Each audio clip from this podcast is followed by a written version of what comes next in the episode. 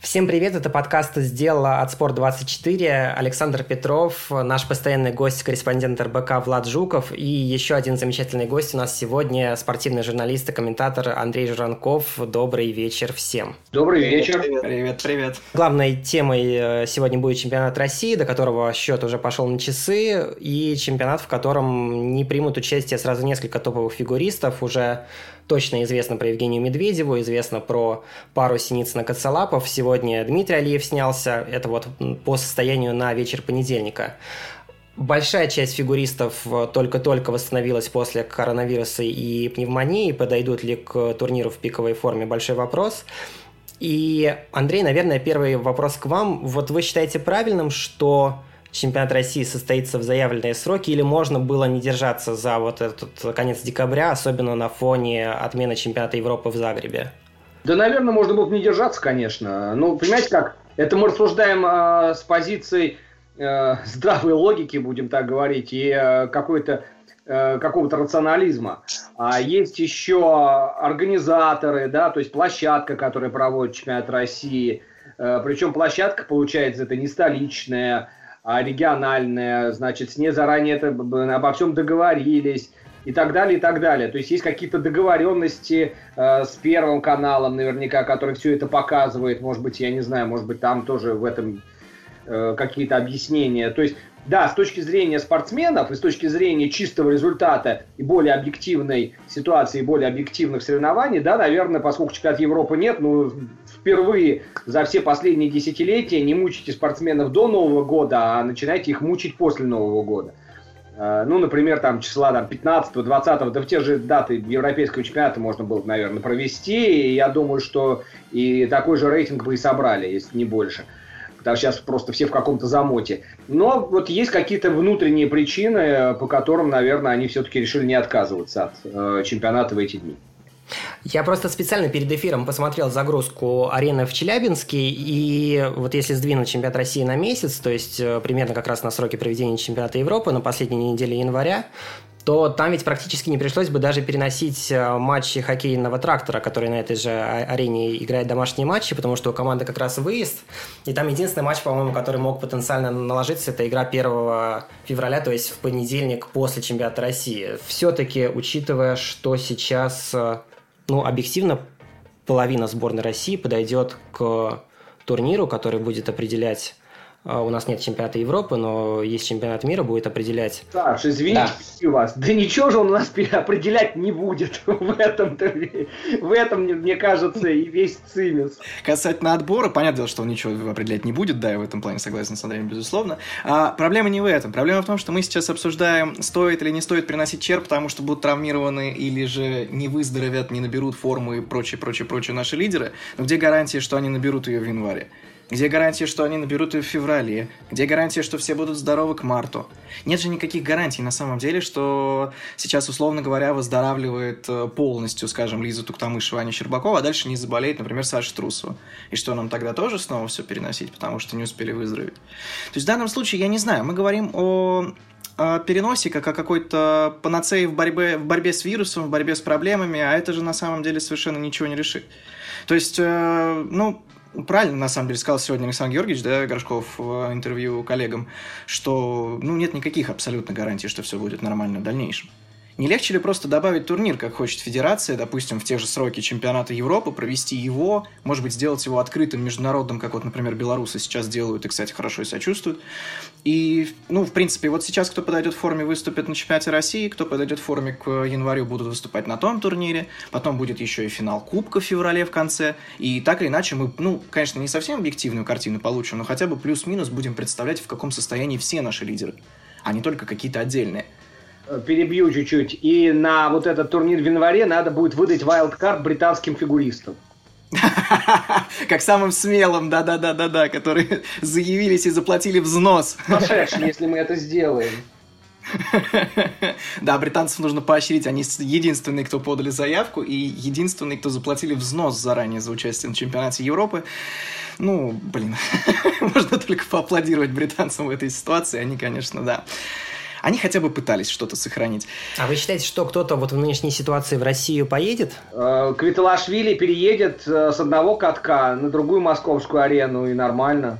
Нет, но это мы говорим о тех, кто тренируется в России, но действительно в принципе, идея здравая, потому что тот же Аймо совсем недавно спокойно катался в Беларуси, да, и итальянцы выступают на тех немногих турнирах, что в Европе остались, плюс они, по-моему, единственные в а, Европе, помимо России, кто провели полноценную серию Гран-при у себя в стране. И французские пары, по-моему, тоже в Минск приезжали. То есть, если собрать фигуристов из ближайшего зарубежья, если собрать итальянцев и французов, если может быть, там отдельный wildcard действительно выдать каким-то топовым э, соперником. И, коллеги, тогда это будет э, неофициальный чемпионат Европы. Да, и это то, почему этот турнир в таком формате масштабном не состоится. То есть, например, за нормальный чемпионат Европы мы не боролись совершенно. То есть это факт медицинский. Мы даже не подавались туда, не подавали заявку на то, чтобы вместо хорватов его провести. А причина, наверное, в том, что власти, банально причина во властях. То есть это очень тяжело согласовать. То есть это ну, приедет достаточно большое количество людей. Это если проводить, то со зрителями для того, чтобы хоть как-то зарабатывать. А это значит приедут болельщики. То есть, ну, нам в нынешней ситуации, наверное, меньше всего нужен вот этот поток а, людей из других стран, да, которые, ну, действительно могут чего-то привести и все усугубить. Поэтому, наверное, вот именно в массах э, приезжать, может быть, и не будут, но какие-то отдельные, да, отдельные фигуристы, ну, за исключением тех, кто тренируется у нас, может, может быть и доедут. И тогда, в принципе, турнир-то будет очень даже интересный, очень даже представительный, и, как мне кажется, это самый лучший вариант из всех. То есть Россия, какой бы она ни была, она состоится, этот турнир пройдет, будет финал Кубка. В целом, мы лично, вот мы, да, в России, получим полноценный, в общем-то, сезон. То есть это то, чего... Вот мы... А, мне вот нравится эта позиция на самом деле. Мы одновременно ругаем ИСУ за то, что они не сохраняют календарь, и в то же время ругаем Федерацию в какой-то степени нашу за то, что она-то этот календарь как раз-таки сохраняет, даже хочет расширять. Собака лает, караван идет.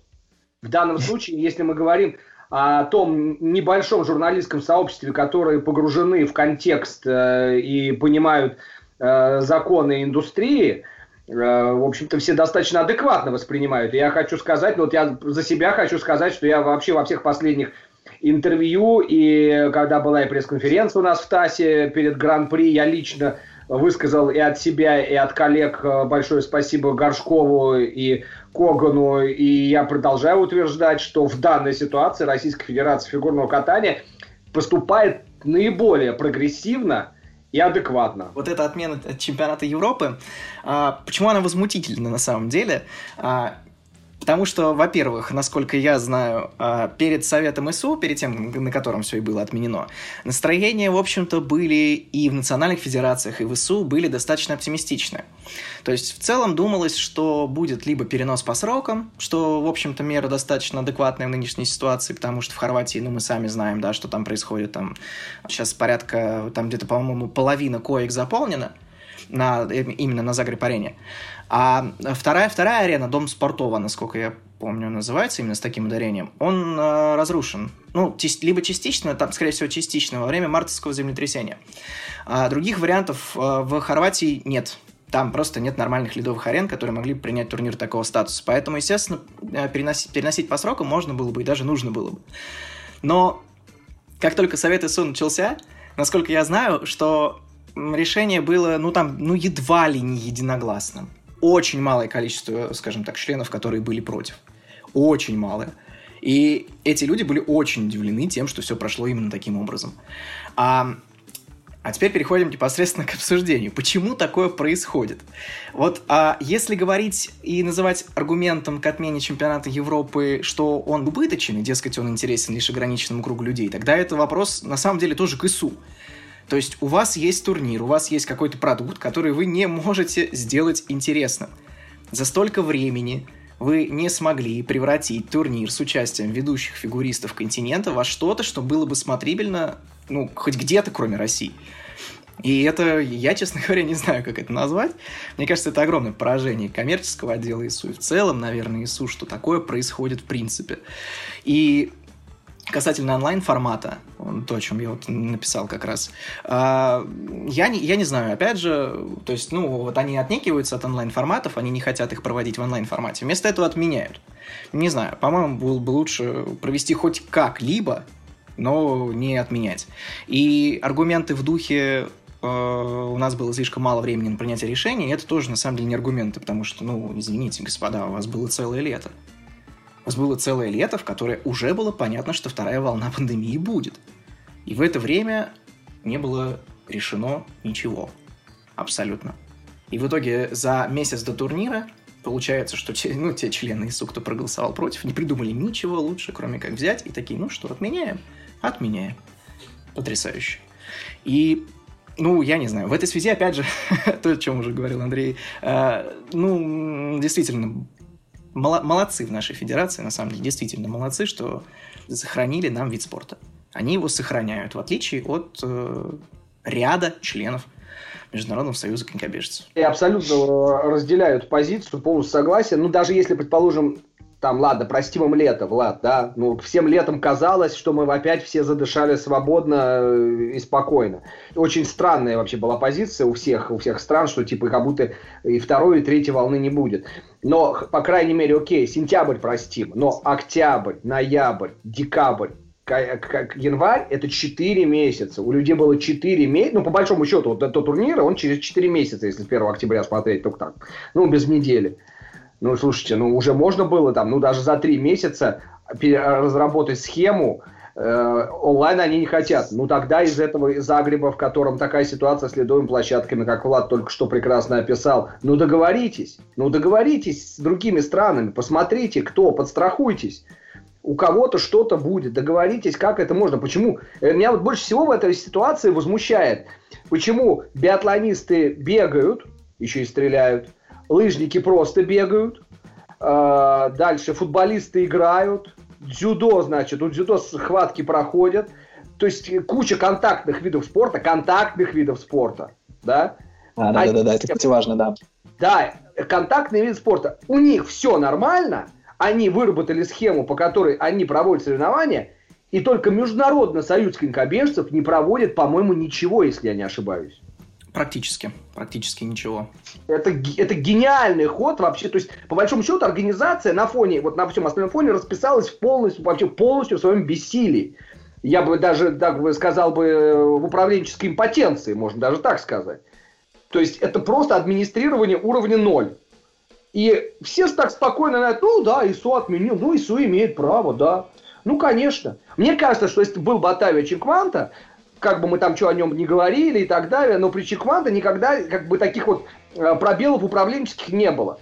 Как только, значит, сменилась власть, э, новый руководитель голландец, фигурное катание отдано на откуп определенному кругу лиц в ИСУ, он вообще к фигурному катанию отношения, по-моему, не имеет, точнее, ну, понятно, что он не имеет, но он, по-моему, к нему вообще даже не прикасается, ему эти коньки фигурные, они ему не интересны, у него другие любимые авторы. И, и все, и как бы, а, это эти варятся, эти в этом котле. Ну ладно, что там у них, с воды не хватает, соли нет, что у нас соли нет на складе. Ну ладно, как-нибудь доварится там, что здесь. То есть, по-моему, просто управленческий коллапс. Вот у меня лично ощущение в ИСУ. Я и не только про фигурку, я в данном случае вообще, ну так, по большому счету, где у нас развитие и сушных видов спорта? Покажи, покажите мне хоть один, который бы прогрессировал. Нет. Особенно в коммерческом плане, подчеркну. Да, да, да, в коммерческом плане. То, что там голландцы будут ходить на эти коньки, ну и пусть ходят, но он голландец, ему нравится, видимо, что голландцы будут ходить на эти коньки, больше, видимо, ничего не интересует.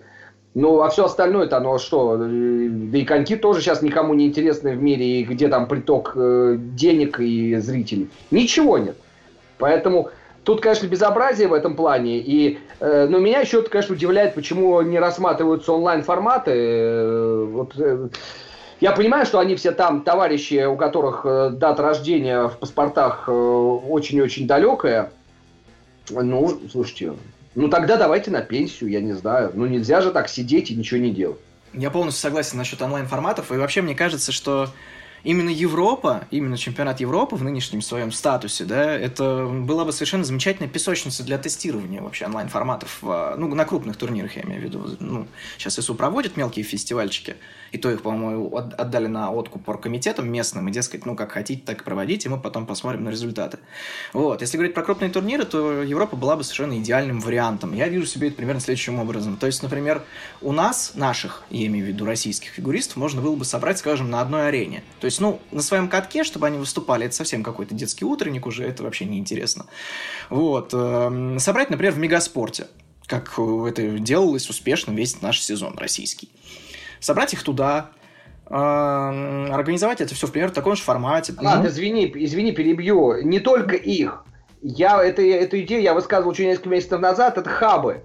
То есть и те все, кто не только русских, но и те, кто тренируется в России, понимаешь? Ну да, и те, кто тренируется. Да, да, да, да, да, да, да. Конечно, конечно, да. Собрать их всех на том же мегаспорте, сделать им те же самые официальные тренировки, те же самые, ну, все то же самое, кроме банкета уж, извините. Вот. И пускай, я не знаю, ну, пригласить судей туда, хорошо, если вы переживаете за эм, честность соревнований. Ну, хорошо, добавьте там парочку, условно говоря, каких-нибудь, не знаю, контролеров, блюстителей чистоты судейства, работящих гномов, не знаю, как хотите, пускай они там называются, как хотят. Посадите их туда, там, человек двух-трех, пускай они следят. Знаешь, что предлагаю? Вот ты прав, посадить только не судей, а в каждый хаб посадить техническую бригаду. Да, да, да, да, да, конечно, конечно, контролеров, да. Пускай они отслеживают вот именно с точки зрения каких-то технических вещей. А судьи, им какая разница, что выставлять э, по э, телекартинки, что выставлять в реальности, у них все равно ракурсы, как мы вот недавно выяснили, да, не то чтобы совершенно выдающиеся. Им, может быть, по телевизору даже удобнее смотреть будет и отслеживать. А нам, с точки зрения болельщиков, это, ну, вообще, абсолютно, по-моему, абсолютно все равно смотреть турнир без зрителей, э, там, в каком-нибудь том же Стокгольме, или смотреть на онлайн-турнир. Трибуны все равно пустые. А вам не кажется, что все происходящее в нынешнем сезоне – это сигнал к тому, что, в принципе, формат сезона в фигурном нужно давно менять? Потому что сейчас, по сути, полноценный сезон у нас идет ну, с конца октября по конец декабря. А в новом году остается всего два турнира. Это континентальный чемпионат, ну, то есть Европы или четырех континентов, и через полтора месяца, да, чемпионат мира. Не лучше ли сделать, допустим, из Гран-при полноценный Кубок мира, как у тех же лыжников э, или биатлонистов, то есть со всеми вытекающими, да, это увеличение этапов, это расширение там, состава финала Гран-при до 10-12 участников. фонда. Да, да, да, да, да, да, да. И так далее. Может быть, если чемпионат Европы нельзя спасти, может быть, сделать из него действительно такое соревнование, как в биатлоне, но зато поднять э, престиж этапов Гран-при? Во-первых, будет вопрос, а кто оплачивает этот банкет? А второй момент – это то, что у нас и так 6 Гран-при. А кто еще-то? Ну, кто еще готов для фигурное катание выложить время и деньги и людей? Только только по второму кругу, если. Так в Японии, мне кажется, можно и три этапа провести, и у них будут полные трибуны в Москве и в Питере можно спокойно провести. Это уже вот пять этапов. Да, может один какой-то кочевать там по Европе, по Азии, э, оставить два в Северной Америке уже. То есть, мне кажется, та же десятка наберется спокойно. При этом э, можно будет, а, увеличить количество стартов для отдельных спортсменов – и, в принципе, сезон будет не такой... Он сейчас очень сжатый. Мне кажется, одна из причин, почему фигурное катание теряет в популярности, потому что биатлон, сезон длится полгода. Да, и полгода ты видишь этих биатлонистов. В фигурном катании очень маленький срок, когда действительно есть какие-то турниры. То есть есть вот этот вот э, сжатый период в два месяца, дальше есть перерыв в месяц, идет чемпионат Европы, дальше еще один э, перерыв уже в полтора месяца и чемпионат мира. И дальше мы забываем опять о фигурном катании на там, почти полгода. Ну, три, скажем так, этапа Гран-при в Японии, это будет уже не очень интересно. То есть, мне кажется, местная публика рано или поздно приест с этим всем. И когда мы их накормим до отвала всем этим фигурным катанием, они могут задуматься, а нужен ли вообще нам даже один этап. То есть, ну, мне кажется, что вот именно расширение количества этапов за счет принимающей страны, то есть, да, допустим, впихнуть там несколько этапов в Японию, к нам, и кому-нибудь еще, да, кого не жалко этим фигурным катанием. Это ну, не сработает, скорее не сработает, чем сработает. Но в целом твой, твой посыл, Саша, по поводу увеличения количества турниров, он, мне кажется, очень верным. Но не в классическом формате, а немножко в другом. То есть мы вот, например, с осени уже говорим о том, что нужно ввести турниры по прыжкам. Вот такие форматы, как раз на конец сезона, это было бы вот именно то, что нужно фигурке в принципе. То есть это какой-то, это развлекаловка, это интертеймент, за которым, ну, это реально, причем это был бы, ну, на самом деле, спорт в чистом его виде, да, если мы говорим про чисто, ну, именно спортивную, извиняюсь за тавтологию, что-то повторяюсь сегодня, составляющую. То есть это было бы легко смотреть всем, это было бы понятно всем. Это можно было бы красиво, красиво показывать с разной инфографикой и прочим-прочим. В плане трансляции совершенно без, безграничный, э, по-моему, простор. И можно было бы даже сделать в онлайн-формате нелюбимым ИСУ. Да все что угодно можно было бы сделать. И подобных турниров с подобной концепцией как раз-таки должно становиться больше. И за счет них можно было бы расширять календарь. Тут вот о чем, то есть да, я согласен э, с, с мыслью Александра, что нам нужно взять пример с лыжников и биатлонистов э, и подумать вот, э, как выстроить календарь по-новому. Между прочим, э, то, что серия Гран-при э, по фигурному катанию окончательно сформировалась, это тоже спасибо биатлонистам, потому что на самом деле, э, когда биатлонисты, когда биатлонный союз выделился да, как в отдельную организацию в первой половине 90-х годов, и они начали свою реформу, я сейчас могу долго об этом рассказывать, это потрясающе интересно, как они вообще подняли биатлон из руин. Ну, по большому счету, что такое был биатлон, да, там, вид спорта, который проигрывал и лыжам, и многим другим олимпийским зимним видам спорта. И они, знаете, что придумали? Они провели исследования, причем они собрали медийщиков, собрали маркетологов и спросили, что, что не так? Им сказали, что нас не устраивает. Телевизионщики сказали, нас не устраивает это, это, это. Там маркетологи сказали, нас не устраивает это, это, это. Там рекламщики, тут вот это, это, это, там типа не, не покатит. И они, знаете, что сделали? Они сформулировали, вот я вот все студентам рассказываю, и, и многим другим хорошим людям, э, они сформулировали бизнес-идею. И звучала она так. Превратить вид спорта биатлон в телевизионный продукт биатлон. И когда они начали это делать с 95 -го года, ну тут, как говорится, вот, вот тут у них карты и поперло. Я бы, знаете, что придумал? Вот классная идея с прыжками. Я бы в этот календарь вставил бы как минимум один, а может и два, а может и два командных турнира. Или подумал, как раскидать. И вот, пожалуйста, получается прыжки, командные этапы, как-то личные не по 10 человек, там не по, да, там не там, а по 15 хотя бы, чуть-чуть удлинение будет, но небольшое. Вот, и, и, и, и что-то придумать. И мне кажется, мне кажется, что э, можно ввести так, ребят, надо поставить там, например, не одну короткую программу, а две коротких программы. Почему не попробовать? Ну почему танцы раньше делали три программы? Ну к тому, что ты не должен, то есть ты должен катать на одном турнире одну короткую, на другом другую. Ну как пример. Вот. Не знаю, сейчас спортсмены скажут, он с ума сошел. Это не знаю, не, не, не берусь говорить. Тут просто надо думать, что есть небольшая усталость у зрителей от одних и тех же музыкальных произведений, тем более музыкальные произведения повторяют. Сейчас какой-нибудь блокбастер очередной выйдет, он Оскара получит, все опять эту музыку возьмут, и мы на следующий год там... И снова La Land, да. Да-да-да, и снова La Land, да, и пять, пять раз там, да. У нас, по большому счету, э, Нина Рота, э, значит, Кармен, Призрак опер. У нас мы, мы крутимся внутри одного и того же музыкального сопровождения десятилетиями. А давайте дедакшены выдавать за одинаковое звукосопровождение программам. Вот что я могу сказать. Вот это бы решило многие проблемы, я считаю. Выходишь с призраком оперы, ну, пожалуйста, на тебе минус балл. О, Кармен, замечательно, запишем, минус балл. Нет, нет, нет, нет, нет. Ты что, это нельзя делать, этого нельзя делать. У каждой музыки уже есть свои фанаты. Не-не-не, это, а это получается это нечестно, потому что, ну как сказать, мы то есть людей, эм, ну, например, Кармен э, Мойер, Кармен в черном, как я ее называл, на мой взгляд, шикарная Кармен, а Кармен Навки это другая Кармен. А комментировать ты что будем, Влад? Так мы хоть сравнивать можем, а так... Да слушай, говорить-то найдем о чем. Но, но ты правильно сказал по поводу усталости от музыкальных композиций одних и тех же. Мне кажется, что и у самих спортсменов в какой-то степени это присутствует, когда ты весь сезон катаешь одно и то же. Особенно если календарь расширять, именно вот за счет программ, да, вот если мы говорим про классический формат, то есть короткое произвольное, не прыжковый, не какие-то там фестивали, а именно вот это, то тогда да, конечно, можно было бы обязательно ставить разные программы. Вопрос только в том, насколько это реализуемо, именно постановка программ новых, я имею в виду, там, два комплекта, например, на сезон. Но... Становщики, например, нас слышат и руки потирают. Ну вот это да, это правда. Хоть кто-то будет в плюсе в этой ситуации. Давайте вернемся к чемпионату России. Э, Все-таки, вернее, даже сначала небольшому, если можно так сказать, скандалу, который возник, в общем-то, на ровном месте в момент объявления заявки на чемпионат России. Еще в октябре Федерация объявила правила отбора на ЧР э, с обязательным участием на двух этапах Кубка. И в итоге сборников, которые пропускали этапы из-за болезни, все равно пустили, а тех, кто формально отобрался, как, например, Алина Забора, нет.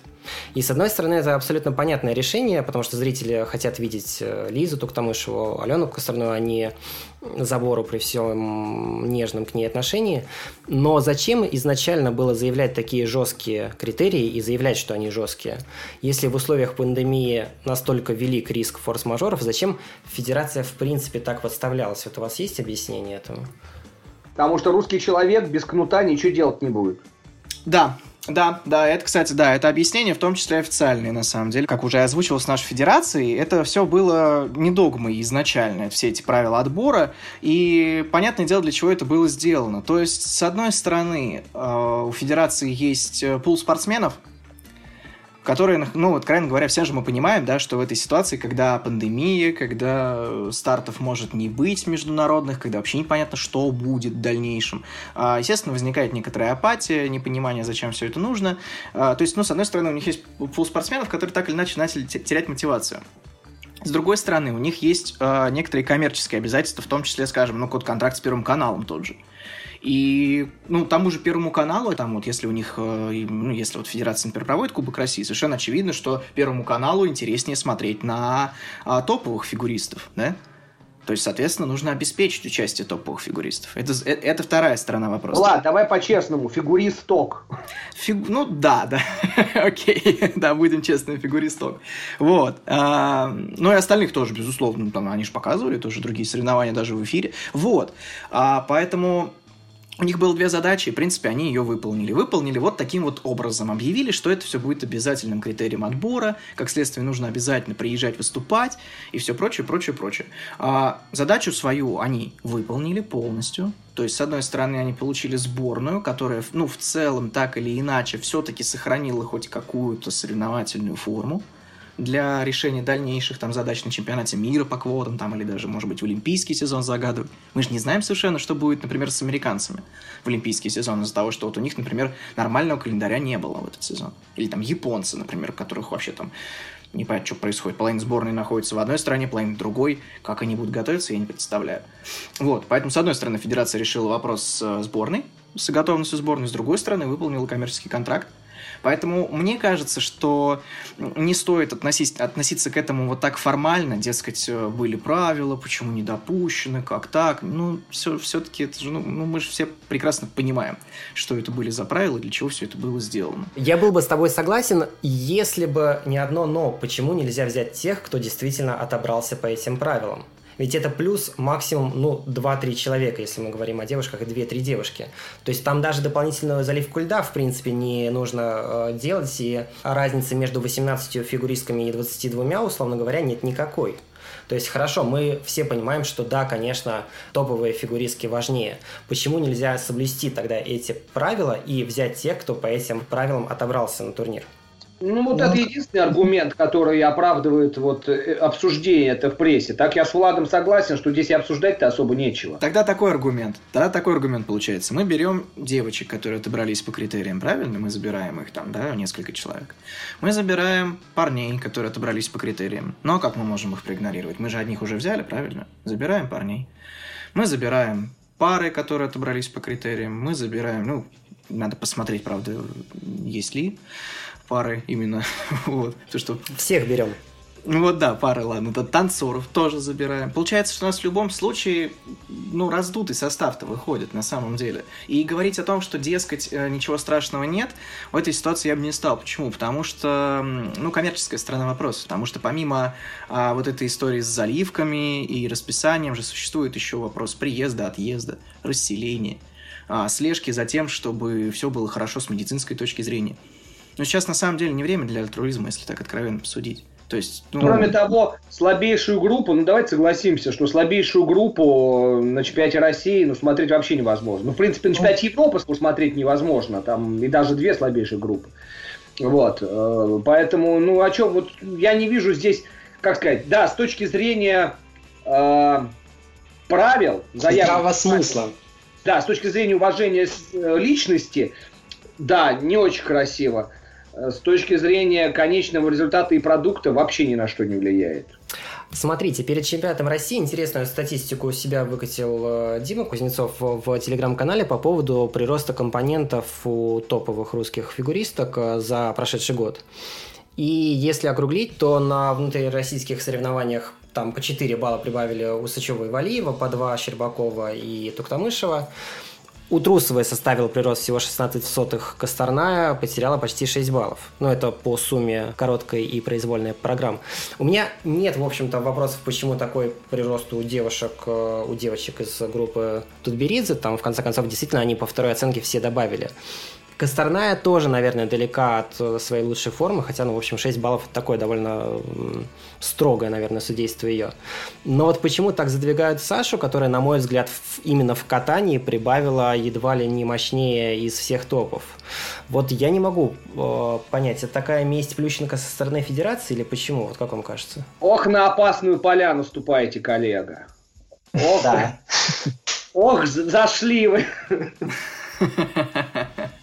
не знаю, я лично не вижу в этом чего-то особенного. Ну, ну реально, ну прокаты Косторной прошлого года и недопрокаты этого года, где она сама говорит, к этому я еще не готова, тройной акцию я даже и думать не буду, и откатался для себя, и я еще не готова, и программа не сделана, и не выкатана. Ну, где там вот реально посравнить Косторной? Нет, по Алене у меня нет никаких э, возражений, у меня по Саше. Хорошо, Саша, назовите мне хоть один просто супер гениальный прокат, Трусовой в этом сезоне, когда прям вах, челюсть отпадает. Ну, скажем так, мне кажется, именно в катании, вот во второй оценке, там, в скейтинг skills, и в, ну, в принципе, во всех компонентах второй оценки Саша очень добавила. Там у нее, может быть, не было каких-то... Она очень не добавила. Она добавила, но не очень добавила. Я, кстати, согласен, согласен, потому что вот мы, рассуждая про компоненты, на самом деле, что мы должны делать, если мы, э, ну, пытаемся как-то разбираться, да, в этом вопросе, мы, наверное, должны все-таки открыть конкретный, да, вот протокол и попытаться, скажем так, прошерстить его по конкретным критериям, по конкретным компонентам. Давайте попробуем понять, в каком же компоненте Саша добавила очень сильно. В Skating Skills произошел реально жесткий прогресс, мощный прогресс. Ну, я бы, наверное, не сказал. Во-первых, потому что Саша, в принципе, не так уж-то и плохо скользит, если мы говорим откровенно. То есть ей всегда в этом отказывали и говорили, что Саша скользит как юниорка. Но я не знаю, я, я не совсем с этим согласен. Мне, мне кажется, что оно, э, ну, катание не стало хуже точно. Насколько лучше, мне так не кажется. Ну, Влад, ну, вот возьми у себя в голове, сопоставь летит Косторная, и в этих же шагах... Э... Ну, безусловно. Поэтому между ними должна быть разница. Конечно, между ними должна быть разница, безусловно. Но она и есть. Она, собственно говоря, и есть. Она такой, в принципе, и осталась. Я задам более провокационный вопрос. А ты считаешь скейтинг скиллс, ну, Гумановой и Трусовой в пользу Трусовой? Вот это очень, вот это очень серьезный вопрос. Я, ну, на, скорее нет, скорее нет, конечно. Ну, а посмотри компоненты Skating Skills, ну, Гуманова и Трусовой. Ну, вот и да. Я вот об этом как бы говорю, что нужно смотреть на конкретные совершенно критерии. Если мы говорим про то, что Сашу занижают. То есть мне кажется, что все-таки Саша катается далеко не так плохо, как они говорят, скажем так. Но и значительного ухудшения вот, да, в компонентах у нее не произошло. Переходы, да, транзишн. Вот э, в новых программах у Саши стали лучше переходы, больше количество связок, чем было у нее у, у Этери Георгиевны. Ну, мне кажется, не очень. Я вот могу сказать, что э, вот так вот обсуждать конкретно проблему компонентов Трусовой, слушайте, ну по-честному, ну, ну нет там прогресса. Там есть прогресс, знаете, только в чем? Хорошая постановка короткой программы, хорош, хорошо подобранный образ, и руки начали у нее заработать. У нее руки появились какие-то. Вот я, я специально спросил, какой прокат вау. В этом сезоне у Трусовой был один прокат короткой программы. Действительно, он смотрелся клево, он производил впечатление. Вот. Но я говорю, но там, если говорить о коньке, это отдельная история. Если говорить о хореографии, о хореографии, о руках, о позициях, о утонченности этих позиций, о совершенстве, об акценте хореографическом, то да, там есть небольшое улучшение, но это, извините меня, никак. Вспомните, Пападакис э, второй десяток и Пападакис э, чемпионы за сезон. Понимаете? Хотя и там уже было у тех Пападакисов было все видно, потому что когда еще по юниорам они соревновались со Степановой Букиным, там уже в юниорах как бы Степановой и Букин их обыгрывали, но там уже тоже многие все видели, понимаете? Вот. А по Трусовой, ну вот, вот реально, ну, не знаю, мне кажется, что это обсуждение ну, такое, знаете, ну, давайте похайпуем, ну, давайте потрендим. Я честно могу сказать, я и у Щербаковой, то вот честно так вот, если взять Аню Щербакову, Э, да и мало видели, Аня он болеет, болела. Э, но я тоже не увидел вот такого супер прогресса у Щербаковой. Э, по, по программе Валиевой, по Болеро, у меня большие вопросы вообще в оправданности этой программы. Но если это посчитать как эксперимент, окей, почему бы нет? Сейчас время для эксперимента, в следующем году его не будет. Ну, то есть тут так сложный момент. Очень, очень, очень, знаете, очень субъективный момент. Очень. То есть вот как раз эти компоненты, это то, что осталось в фигурном катании, где каждый скажет, а мне не понравилось, и не подкопаешься. Давайте от субъективного э, момента уйдем к еще более субъективному э, Ну, правильно, моменту. правильно, Саш, давай. Да, да. Кто главный фаворит у женщин? Валиева, Щербакова или все-таки Трусова сможет вмешаться? Влад. Я бы ставил на Трусову. Да ну, серьезно? Да, да. Почему? Мне кажется, это э, совершенно верная в данном случае ставка будет, потому что а, вот у нас было заявлено в обсуждении, да, значит ли, что Валиева фаворит чемпионата России, что эпоха трусовой стороны Щербаковой закончилась, не успев толком начаться. Мне кажется, что это совершенно не так, потому что, потому что если говорить про эпоху и про сильнейших фигуристок мира, если попытаться выделить сильнейших фигуристок вообще в целом и сильнейшую фигуристку, мне кажется, это по-прежнему Саша Трусова если говорить в вакууме. Это сильнейшая фигуристка мира. Сейчас.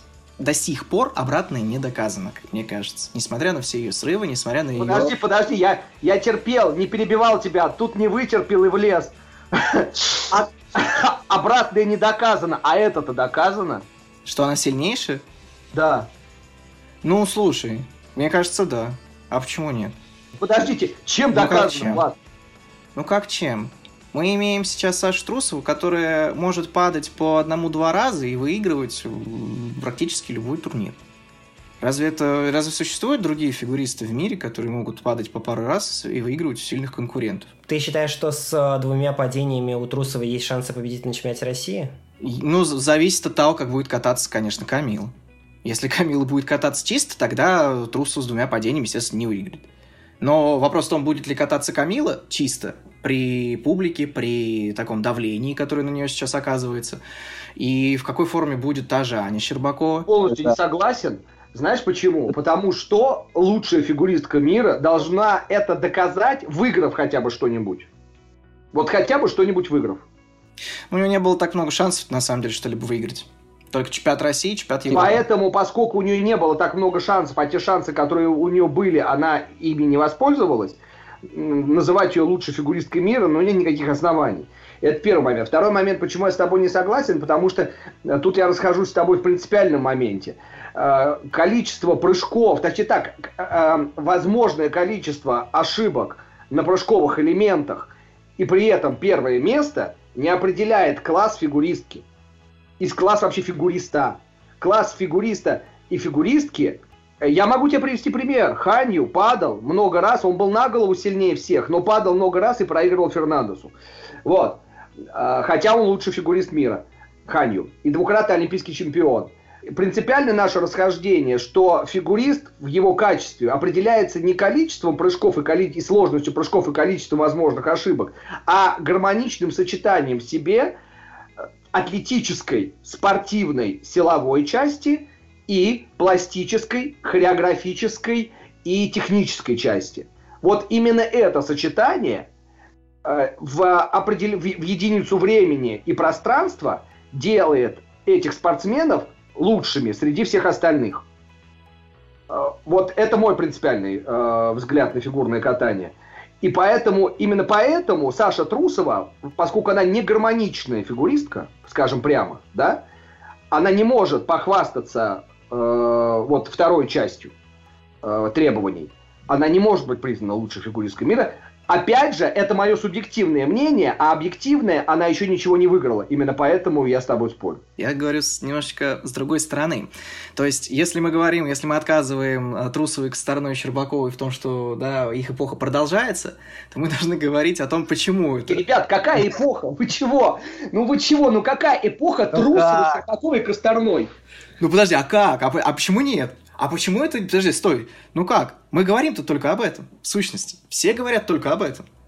Но продолжают говорить о, продолжают говорить о Загитовой Медведевой. Ну, Влад, ну результаты-то какие? Ну, я понимаю, была в лыжах эпоха Виальбе, это я могу понять, или эпоха Великой эпоха Советской Виальбе. сборной, там, эпоха Красной машины, которая выигрывала все. Кто из этой тройки выиграл все? Ну, ну сейчас, слушай, ну сейчас, сейчас, сейчас ценс примут, и будут красные машины, и все прочее будет. Это все нас ждет в будущем, безусловно. Но сейчас мы говорим о том, что карьеры продолжаются взрослые 2-3 сезона на топовом уровне. И, ну, блин, тут все, все, что происходит сейчас с фигурным катанием, все является следствием того, что в него, ну, во взрослые вышли вот эти вот три девочки. Правильно. Не было бы и... Поэтому я считаю, что эпохи не складывается. Эпоха – это протяженность во времени. Была эпоха Костнер. Была. Понимаете, но где, где здесь эпоха? Но, взять это для этого нужно кататься на определенном уровне, на определенном уровне очень и очень круто. О чем мы тогда об эпохе Медведева не говорим? Почему мы не говорим об эпохе Медведевой? Подожди. Да, почему мы не говорим? Эпоху Медведевой признали. Окей, хорошо. А у парников какая была последняя эпоха? Хм. Хм. А это сложно. А вот это мы задумались сейчас, да. А чё вы так? А чё, чё не было эпохи китайцев-то, а? Я вам скажу, мы можем только говорить об эпохе Волосожар Транькова, и то с огромной натяжкой при моей всей дружеской симпатии к Максу и огромной любви к Тане. Ну подожди, ну там уровень, там уровень оппозиции какой, если так взять, эпоха китайцев, ну хорошо, эпоха китайцев, у них всегда была мощная оппозиция, всегда, и не всегда они выходили первыми. Поэтому тут невозможно выделить какую-то... И, и они, ну, я не знаю, насколько они задавали моду-то. Здесь, здесь Трусова, Косторна и Щербакова задают моду вообще всем. В парах была Савченко-Золковой. Вот последний пункт, ну, по большому счету, Савченко. Ну, ладно, Савченко-Золковой. Вот они задавали моду. Вот, теперь, а в женской одиночке теперь моду задают эти три девочки. И будут сдавать ее еще даже если они не будут. У них 240 баллов у, у каждой best. У кого еще в мире было такое? Ребят, хотите я как это, сейчас, сейчас я, я уже я вживаюсь в роль э, старого брюжащего вот этого самого... Продолжаю, у тебя круто получается, давай. Давайте, да. Да, фаната фигурного катания. Вот, сейчас я уже вжился. Вы понимаете, что самое страшное, что, возможно, про Щербакову никто не вспомнит через 5-8 лет. Это правда. Так в этом и трагедия. То есть ведь в нормальном мире без пандемии у одной из этих девочек было бы гарантировано бы золото чемпионата мира, наверняка было бы золото финала э, Гран-при, а сейчас по факту самая титулованная из них Косторная имеет титул чемпионки Европы, которая есть у Самодуровой, и в принципе все, ну и финал э, Турина Гран-при. Но в принципе по силе ведь они должны были вот эту двухлетку полностью выжигать, все турниры, разве нет? Они, а, да, они выжигают все турниры, в которых участвуют, в принципе. Другое дело, что турниров нет. То, о чем ты сказал. Ну как, а Кубок России-то? Ну подождите, а Лиза Самышева, которая выиграла? Не, ну Лиза это совсем другое. Лиза, конечно. У Лизы, если был бы чемпионат Европы, если бы он был, я не знаю, мне кажется, что Лиза бы на него поехала все-таки. У нее были все шансы, во всяком случае, до болезни. То, как она шла по этому сезону, мне кажется, показывало, что в сборной она ну, могла бы быть точно там третьим номером, как я уже говорил, по-моему, в предыдущем подкасте. А там ну, в Загребе могло случиться все что угодно. И там Лиза могла бы вполне себе бороться за не то чтобы медаль, а кто знает, кто знает. Но это если говорить теоретически. Да. Я возвращаюсь к вопросу Саши. Эм, хотел бы просто сказать, Влад, ну, ты начал отвечать про четверные все дела, и мы ушли вот в этот вот спор. Я, например, думаю, что все-таки, почему у Лизы есть шансы? Потому что все решают даже не четверные. У Трусова они очень нестабильны а считая, и все сейчас по правилам э, решает тройной аксель. Ну, как в прошлом году, ну, Кустарной все решал. Вот. И поэтому, исходя из этого, э, Влад, я тоже с тобой бы поспорил, потому что я, ну, не то, что поспорил, но вот я бы тут, я тут не уверен, что Трусова главная фаворитка чемпионата России. Потому что э, тройной аксель, а что в потенциале это три тройных акселя, один в короткой, два в произвольной Туктамышевой, они э, могут решить вопрос. Или, например, тройной аксель какой-нибудь другой девочки. Одной такой, да. И знаем, знаем одну, да, такую. Но, нет, ну смотри, если говорить про Лизу, почему я выделил именно Сашу Трусову и назвал ее сильнейшей? Потому что сейчас, в данном случае, во-первых, да, и, и лично я считаю, что да, если мы говорим про гармоничное катание, гармоничное сочетание и все прочее, то, ну да, в этом действительно есть истина. С другой стороны, вот кто бы сейчас сочетался гармонично вообще во всем и имел совершенно замечательную технику не, имел бы изъянов практически никаких в второй оценке, скажем так. Ну, наверное, таких практически не существует. Опять же, и, и существует Камила. Но они, как мне кажется, пока рано. То есть мы уже не один год о ней говорим, говорим совершенно, да, в, в категориях, что это наша надежда. Надо немножко притормозить. Все-таки наверняка ей это мешает. Вот. Поэтому пока это все в перспективе. Если говорить про здесь сейчас, все-таки мне кажется, что техника, она решает очень многое. И если мы говорим про Лизу, то тройные аксели, да, это могло бы быть очень серьезным аргументом. С другой стороны, болезнь тоже очень серьезный аргумент. И что из этих аргументов более серьезный, я пока бы даже бы не стал бы говорить. То же самое касается и Алены Косторной, которая до а, карантина не могла восстановить аксель. После, если она сумеет восстановить за это время, за вот эту вот неделю с небольшим, ну, вау, это повод для стоячих оваций. Но мне кажется, что скорее нет, чем да. Поэтому если говорить про реальную борьбу на этом чемпионате России, вот, ну, исходя из того, что мы имеем на текущий день, то эта борьба будет между Валиевой и Трусовой. И мне кажется, учитывая, что у Саши все-таки большой опыт, опыт как побед, так и неудач, причем и там, и там это такой опыт серьезный. Все мы помним прошлогодний чемпионат России, каким он, чем он законч, закончился для Саши. Вот, то мне кажется, что Саша подойдет чуть более устойчивый к нему. В отличие от Камилы, которая, если мы вот помним, в частности, вот у нее интервью вышло не так давно, Первого канала, а, и она там сказала, что ей было волнительно выступать даже перед пустыми трибунами на московском этапе. По-моему, это о чем-то говорит на текущий момент. А сейчас она впервые, впервые за все время приедет на э, соревноваться с лучшими – не там при приглушенном свете, не в нормальной атмосфере там показательных выступлений, просто выйти и просто прыгнуть свой четверной, как она сделала это на э, московском этапе Гран-при, а по-серьезки, по-настоящему. Когда от этого зависит твое место, когда от этого зависит, что тебе скажет тренер после проката. Мне кажется, что в этой ситуации очень сложно рассчитывать на то, что Камила будет э, кататься идеально. Мне удивительно, что вы все из уравнения вычеркиваете Щербакову, девочку, которая получала без э, тройного акселя за 80 баллов. Но мы вычеркиваем ее, да, мы же, мы же не отказываем. Вообще не говорите, а почему? Конечно. Ну, потому что, потому что пневмония. Потому что это, опять же, у нас будет, ну, как минимум, там несколько поводов для стоячих оваций на этом чемпионате России. И, к сожалению, большинство из них будут связаны с состоянием здоровья наших девочек. Если Аня сможет подойти к этому турниру в хорошей форме, если она сможет, ну, хоть, ну хотя бы тот же четверной флип привести и сделать его в прокатах, ну, я не знаю. Это действительно в какой-то степени... Я ненавижу слово героизм применительно к спорту, но, наверное, это отчасти оно.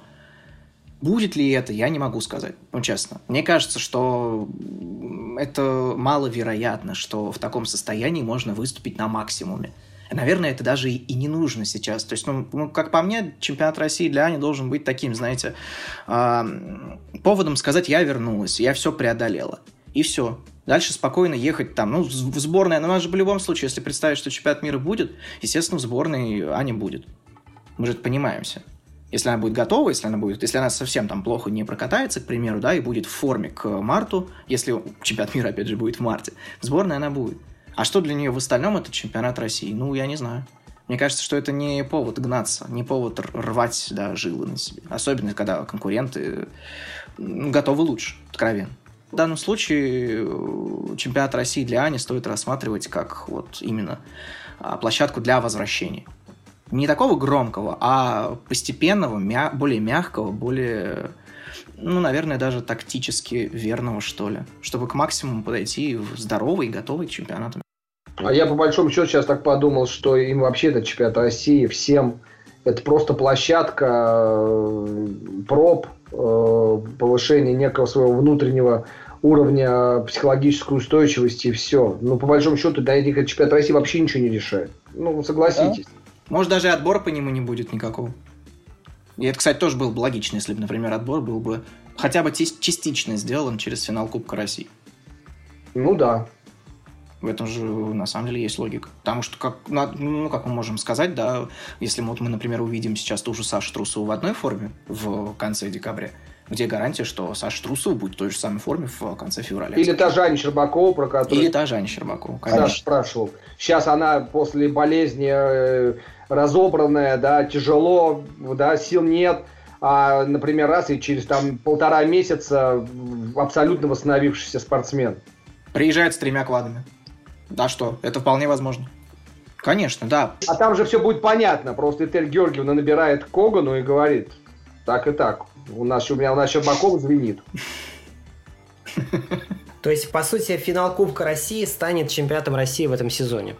Не, мы этого не утверждаем. Мы не утверждаем, но это, но это было бы разумно. А у пар то же самое. В принципе, у нас есть четыре топовые пары на три путевки, ну, если мы говорим о чемпионате мира. И все четыре пары будут. В отличие от э, женщин, у нас в парах абсолютно полный комплект, насколько я понимаю. Вот, наверное, это будет самая такая интересная борьба на этом чемпионате России. Вот на кого вы ставите? Я продолжаю утверждать, что парное катание самое интересная, самая интригующая и самая захватывающая часть из всех четырех на сегодня в России. Так я согласен. Что женское катание сейчас это номер три вот. А вот пары и мальчики мне на чемпионате России гораздо более интересны, нежели девочки. Честно можно сказать. Даже со снятием Алиева? Ну да, вот только Алиева нет, к сожалению. Да, согласен. Но все равно мальчики мне интереснее, потому что у нас э, мы их столько ругали, и э, столько мы слез пролили из-за них, и столько было переживаний и разочарований, и уже махали руками и говорили, да провалитесь вы все с вашими падениями. А сейчас, и вот они как будто бы, не знаю, у меня ощущение, как будто они все возродились. Вот, понимаете, смотришь, мне интересно. Мне интересно Гуменник, э, Макар Игнатов, э, Каледа, это понятно, это вообще шедевральная программа. Андрей Мазалев. Андрей Мазалев, да. Мне безумно интересно, как они все будут друг с другом биться. Первая, первая пятерка, шестерка, это прям ух, огонь. Да, и она непредсказуема. Это правда совершенно непонятно, что будет. И даже после первого дня ничего не понятно. Это, это правда. Но, кстати говоря, мы игнорируем танцоров. Зря игнорируем танцоров. Вот мне, мне почему-то... Ну, ну, там другая, да, там свои, скажем так, да, моменты.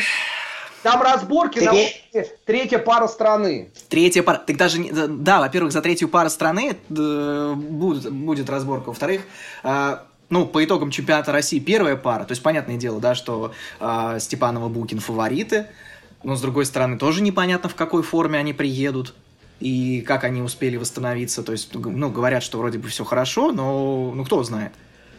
Вот, и а резерв большой. Резерв большой, и он очень качественный. Поэтому я не знаю, опять же, мне кажется, чемпионат России будет очень конкурентным. Во всех видах, абсолютно. Про парное катание, если мы говорим, там тоже ничего совершенно не ясно. Влад, я бы, знаешь, как сказал про парное катание, что у нас парное катание теперь проходит под девизом «это мое место». Это наше место. Это все, это просто, это мем. Это мем, и на самом деле это мем очень э, так скажем, стержневой получился для всей ситуации с парным катанием. Потому что каждая из этих пар достойна быть в тройке и быть в сборной. Из четырех пар, а то и там и пятая, в принципе, где-то может подползти. Но четыре пары мощнейшие просто. И э, я вот так вот, так думаю, так вот послать их сейчас на мир, эти четыре пары, они все будут в первой шестерке, скорее всего, выступать в произвольной программе. Вот. Ну, в финальной шестерке я имею в виду. Поэтому э, тут я бы, я бы вообще не сказал бы, кто, чего. Понятно, есть фавориты, но для меня вот э, Мишина и Галямов э, это пара, которая может обыграть кого угодно. И э, Байкова Козловский тяжело вкатывались, э, Тарасов и Морозов могут набрать, и набрать в том числе психологической какой-то устойчивости. А Павлюченко Хадыкин как перли, так и прут до этого. Так что тут очень интересно. Мы, кстати, с Владом после московского этапа это обсуждали в подкасте, но интересно, Андрей, а, ваше мнение, вот тот жест и клич Димы Козловского после победы в Москве, это круто, и в фигурном катании вот должен присутствовать такой здоровый, ну, если можно так сказать, э, трэш-ток. Или это не спортивное поведение, и так себя вести нельзя, как говорит Траньков? Ну, там, там в чем получилась вся ситуация, как она замешалась, вся драматургия вышла из чего? Из того, что там сидел Макс за бортиком, как я понимаю, да? И Козловский смотрел в его сторону. То есть, если бы там Транькова не было, да, который тренер э, Тарасова и Морозова, а тот просто бы откатался и просто бы выкрикнул, да, э, в зал, в небо, в, в атмосферу, в энергию Земли, то никакого бы трэштока не было. Ну, согласитесь. Ну, почему? Ну, а чего? Ну, а что такого-то? Ну, а почему Евсеев, забив гол, э, не помню кому, э, может пробежать мимо камеры и, и крикнуть то, что он крикнул? Я поначалу подумал, что это относится к Мишиной и к Галямову, которые обыграли на этап э, раньше э, ребят. Это мы фишка, так я про это и говорю. Это к тому, что сколько СМИ, сколько э, мы с нашим этим э, хайпофильством, э, сколько СМИ добавляют ситуации, и, и, которые изначально непонятны. Я тоже подумал, я, во-первых, я сначала не понял, думаю, что он там крикнул, да, я не разобрал. Потом подумал, что это Мишный Галямов, естественно, потому что борьба-то вот как бы, я подумал, что это к ним как бы на них настроено. И только потом мы там вытащили, что там был Траньков, он смотрел на Транькова, ах, вот так, и тут глаза в глаза, ребята, клинч, ну, ребят, ну, блин, ну, вот, ну, ну я говорю, у нас теперь э, ради клик, кликабельности, вот эта вот кликбейтность, она привела к тому, что мы теперь э, фигурное катание суем куда угодно, понимаете, в нашем интернет-пространстве, потому что набрать рейтинги. Ну и, и чего?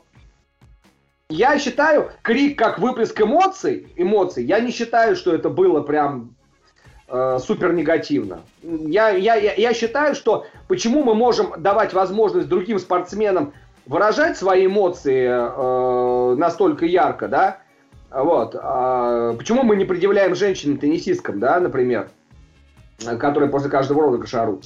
А, ой, после каждого удара. А, ну ладно, утрирую. А, почему мы другим раздаем возможность, а вот в фигурном катании, ой, нет, ребята, мы за чистоту жанра. Не-не-не-не-не, это не эстетично. Вот так кричать нехорошо. Поэтому я считаю, да, каждый имеет право. А Макс Траньков, не... вы вспомните, как Макс Траньков э, что вытворял на льду, когда он выиграл Олимпийские игры, когда он откатал Иисус Христос. Ну, посмотрите, что, он же орал, орал. Имел право, имел право. Какие вопросы? То, что там получилось вот этот подтекст как бы крика в сторону тренера пары соперников, ну да, в этом есть не совсем этичное поведение. А мне, кстати, кажется, что и это, в принципе, вполне укладывается. То есть даже наоборот, это создает вот какую-то драматургию, как вы правильно сказали. То есть э, действительно, ну, есть какой-то сюжет перед чемпионатом России. Парам, которые действительно один из самых интересных и конкурентных турниров, но при этом намного уступает девушкам тем же самым в медийности. И во многом вот такие истории, мне кажется, эту, эту медийность могут создать. То есть всегда э, противостояние это интересно, и я вот не вижу в этой истории ничего плохого, даже если он действительно специально смотрел в глаза Транькову и это говорил. Ну, он, в конце концов, ничего такого оскорбительного ведь не сказал. Я согласен, что не за глаза же он это сказал. в глаза, да? Ну, в принципе, да. Нет, я говорю, ну, я говорю, чуть-чуть в этом, ну да, неэтично, да, для фигурного катания это несколько неэтичное поведение, да, но, с другой стороны, современный спорт, он вот такой. Поэтому я, я, я соглашусь, что с доводом, что если это добавляет, в данном случае это добавляет нам сюжетности. Окей. Все, что сейчас происходит в фигурном катании, оно э, за счет э, медийки, оно словно, знаете, никак не в кривом зеркале, а как через э, многократное увеличительные стекла проходит – причем стекла не очень хорошего качества, они дают не только увеличение, но еще и искажение. Да? И получается, что то, что конце мы получаем, оно оптически, искусственно увеличено э, медиа, да еще и искажено. Ну, где-то в каких-то моментах. Э, вот. Но это просто мой взгляд на то, что сейчас происходит, как бы некое мое внутреннее несогласие с этим. Вот. Давайте чуть-чуть в конце про парней поговорим. А, у Калиды есть конкуренты? Или нет? Или все-таки будет борьба за второе и третье место? Если будет Каледа. А может не быть? Мне кажется, да. Это инсайт или это чуйка? Ну, я скажу чуйка. Влад, извини, я не, не расслышал. Если будет Каледа... Да. А, Ну, это нельзя исключать. Я так скажу. Этого нельзя исключать просто потому, что ситуация такая сейчас. Вот, поэтому будем смотреть, конечно, кто будет. Если, если представить, что Миша будет, если все хорошо, все действительно все нормально, он выступает, то конкурентов... Ну, а как конкурентов? Есть технически сильные парни. Есть Миша, который может ошибаться. Поэтому нет, мы, Андрей же правильно сказал, что первая шестерка, она совершенно непредсказуема, совершенно невозможно предугадать, что будет. Даже после первого соревновательного дня нельзя делать выводов. Поэтому нет, конкуренты будут. И совершенно не факт, что Миша выиграет. Другое дело, что если он откатается чисто, безупречно абсолютно, тогда, конечно. Способен ли сейчас Миша делать вот именно по- полноценно безупречные прокаты? Ну, я имею в виду не... а, как сказать... Ну, с минимальным, да, совершенно минимальным количеством брака. Понятное дело, что в мужском одиночном катании невозможно кататься просто бесподобно. Вот. Способен ли сейчас он именно что вот прям минимизировать количество брака? Это вопрос большой. Наверное, на этот э, ответ, э, на этот вопрос мы ответ и узнаем на чемпионате России. Если сможет, тогда конкурентов, скорее всего, не будет. Вот тем интереснее будет. А кто тогда главный фаворит, если не будет Калиды, если нет Алиева? Вот на, на кого вы поставите? А вот это очень интересно. А, Очень многое зависит, кстати, от того, в какой форме подойдет Саша Самарин к чемпионату России. То есть э, у него по ходу сезона были проблемы со спиной определенные. А, Насколько он успел залечиться, это очень интересно будет узнать.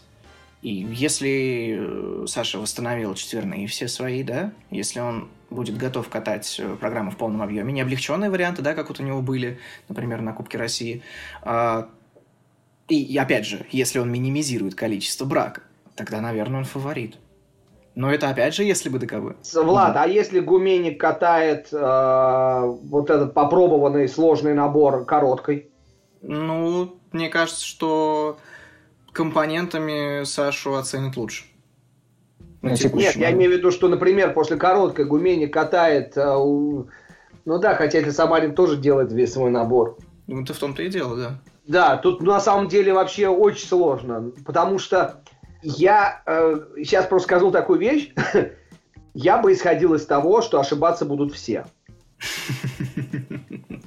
Вопрос, кто больше. Да, вопрос, кто, кто, кто больше и в каком наборе. Для меня самое интересное, кто этот потенциал реализует по максимуму, понимаете? То есть, кто меньше всего ошибется и откатает э, сложный набор, на который он способен. Э, вот это, это очень интересно. И причем, знаете, что еще добавляет э, интереса и интриги мужскому, мужскому чемпионату России? Это то, что они все стилистически очень разные. Ну, согласитесь Да, это Да, правда. да, да, да. они у каждого свое лицо есть. Каждый обладает каким-то как- какой-то вот своей, вот знаете, эм, ну какой-то вот своей стороной, что я не знаю. То есть и и хореографически, как бы и как держится на льду, и э, и прыжковой частью там. Ну то есть у каждого есть э, что-то свое, за, за что вот каждого хочется за что-то похвалить. И вот это мне кажется очень интересно. А я бы на Андрея Мазалева поставил. Не знаю, мне кажется, у него достаточно высокие компоненты, и при этом, ну, один из самых, наверное, сложных. У него едва ли не сложнее, чем у Кульды, по-моему, технический э, контент, особенно в э, произвольной. У него сколько? Три? Четыре? У Криды, в принципе, не, не самый максимальный сейчас вариант. Если он выиграет короткую, если Каледа будет после короткой первой, я вот сейчас сижу, вас слушаю и считаю, что Каледе, по идее, прыгать два тройных акселя, один четверной, и все остальное чисто. И с его э, просто суперским вообще, гениальным спектаклем, да, назовем это так, мини-спектаклем, он может набрать и выиграть у всех. Вы думаете, что он четыре квада Мазалева перебьет одним четверным? А я не верю, что Мазалев... Ну, Мазалев 4 квада, Он же прыгал, по-моему. прыгал, ну, на чемпионате России, вот в такой битве. Нет, 4 квада, конечно, Каледа таким набором не перебьет. Не знаю. Я и говорю, ошибаться будут все. Давайте напоследок, э, чтобы уж так э, немножечко э, поиграем в осьминога Пауля. Четыре чемпиона России, ну, в каждом виде. Это жестоко. От вас, от каждого. Зато интересно. Че, я начну? Давай. Так, ну я настаиваю на Саше Трусовой у девочек. У парней...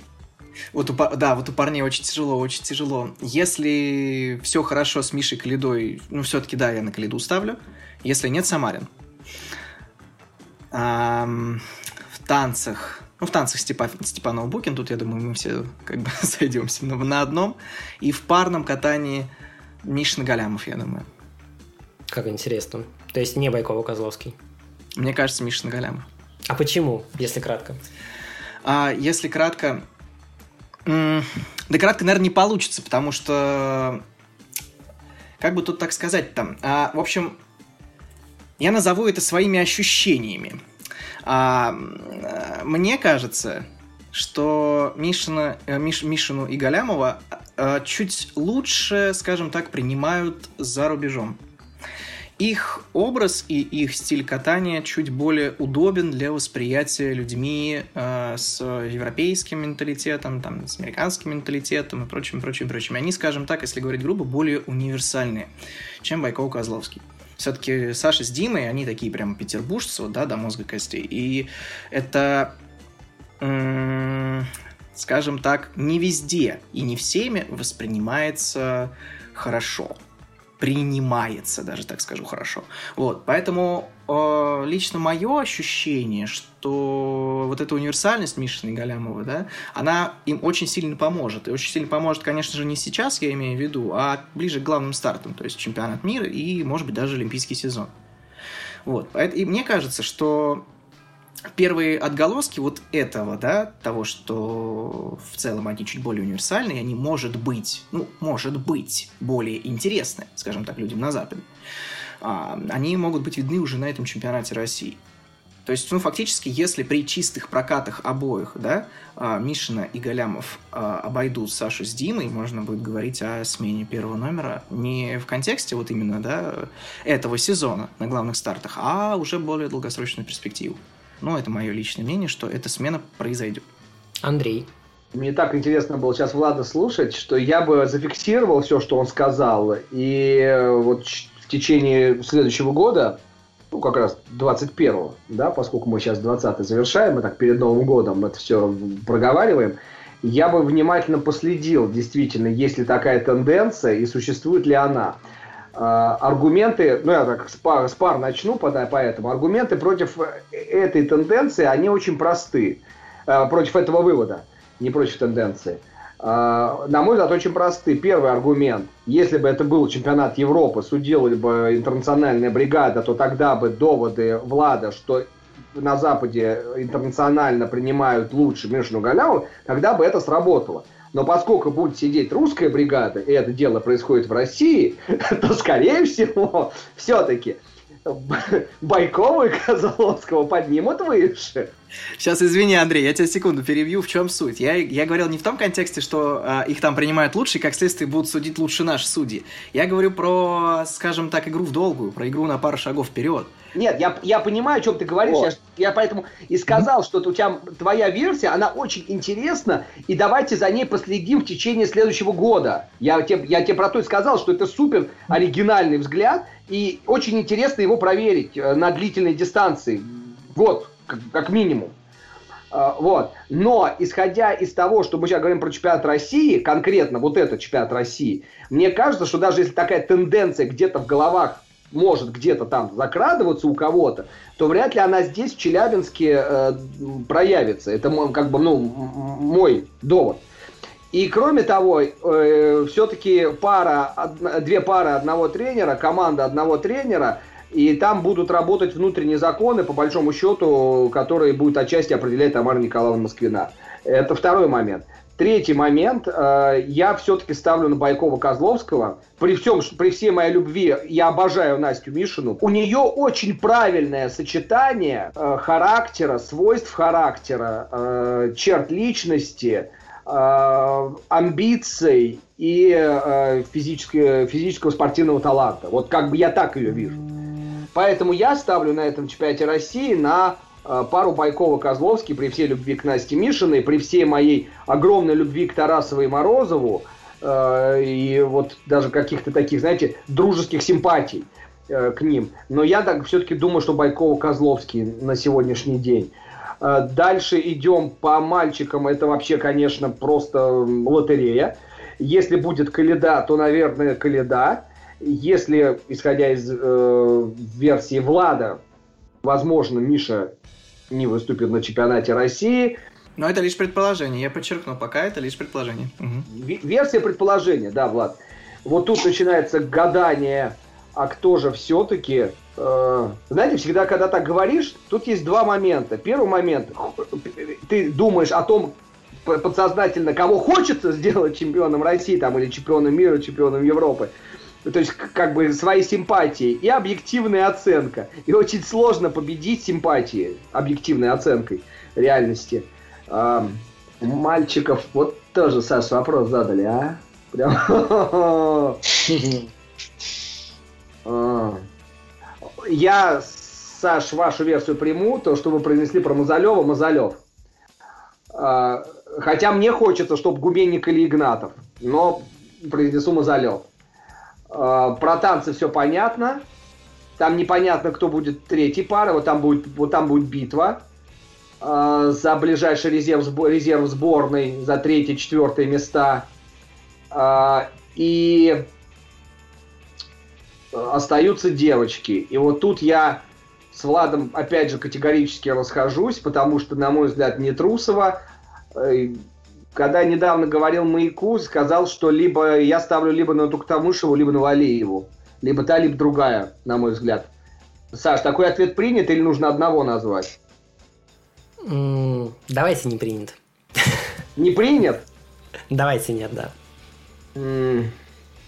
Валиева. Хорошо. Ну, я буду краток, наверное, я тоже на Валиева поставлю. Хотя, э, честно говоря, я совершенно... Я, к сожалению, не верю, хотя мне очень бы хотелось бы, на самом деле, чтобы выиграла Саша Трусова. Я не верю. Мне кажется, что борьба будет между Щербаковой и Валиевой. Даже, может быть, между они в неидеальной форме. Но, наверное, как раз из-за этого я поставлю на Валиева. Вот, по мальчикам я поставлю на сенсацию, наверное, я поставлю даже с э, Мишей Калидой я поставлю на Мазалева. Ну, пусть это будет такая немножечко небольшая провокация. По танцам, понятно, да, наверное, это будет Степанов и Букин. А вот по парам, по парам очень тяжело, но я все-таки, наверное, поставлю на Мишину и на Галямова. И почему? Мне вот как-то у меня создается впечатление, что Байкова и Козловский немного больше остальных наших топовых пар, они как-то реагируют на давление. Вот это было и в финале Гран-при, это было и на этапе в Казани, да, в Казани же они э, проиграли как раз Мишина и Галямова, если я ничего не путаю. Вот мне кажется, что в психологическом плане Мишина и Галямов как-то они чуть-чуть э, постабильнее, чуть-чуть поспокойнее. И на, если на этапе в Москве этого адреналина, что мы должны вернуть первое место, его хватило, то вот э, на чемпионате России, мне кажется, это может сыграть какую-то такую немного злую шутку. Поэтому я все-таки поставлю не на Сашу и не на Диму, хотя они мне нравятся, наверное, чуть побольше. Самое смешное будет, если только в танцах наши расклады подтвердятся. Да-да-да. А если и там не, а если и там не подтвердятся? Вот если там не подтвердятся, да, вот это уже будет проблемой. Да. Тоже, кстати, не исключено. Никто не видел Степанова Букина, тяжело болеет. Да вот да. Ситуация, да, то есть, а там достаточно один раз э, грубо ошибиться в одном элементе в коротком танце, в ритм танце, и все, у тебя такой минус сразу вылетает, что дальше ты выходишь на произвольный и не знаешь, что делать. Ладно, это был подкаст «Сделал». Александр Петров, Влад Жуков, Андрей Жиранков. Ставьте лайки этому видео, подписывайтесь на YouTube-канал «Фигурка», слушайте нас в iTunes, ВКонтакте, Google подкасты, Яндекс Музыки. Услышимся. Всем счастливо, не болейте. Пока-пока. Пока, спасибо.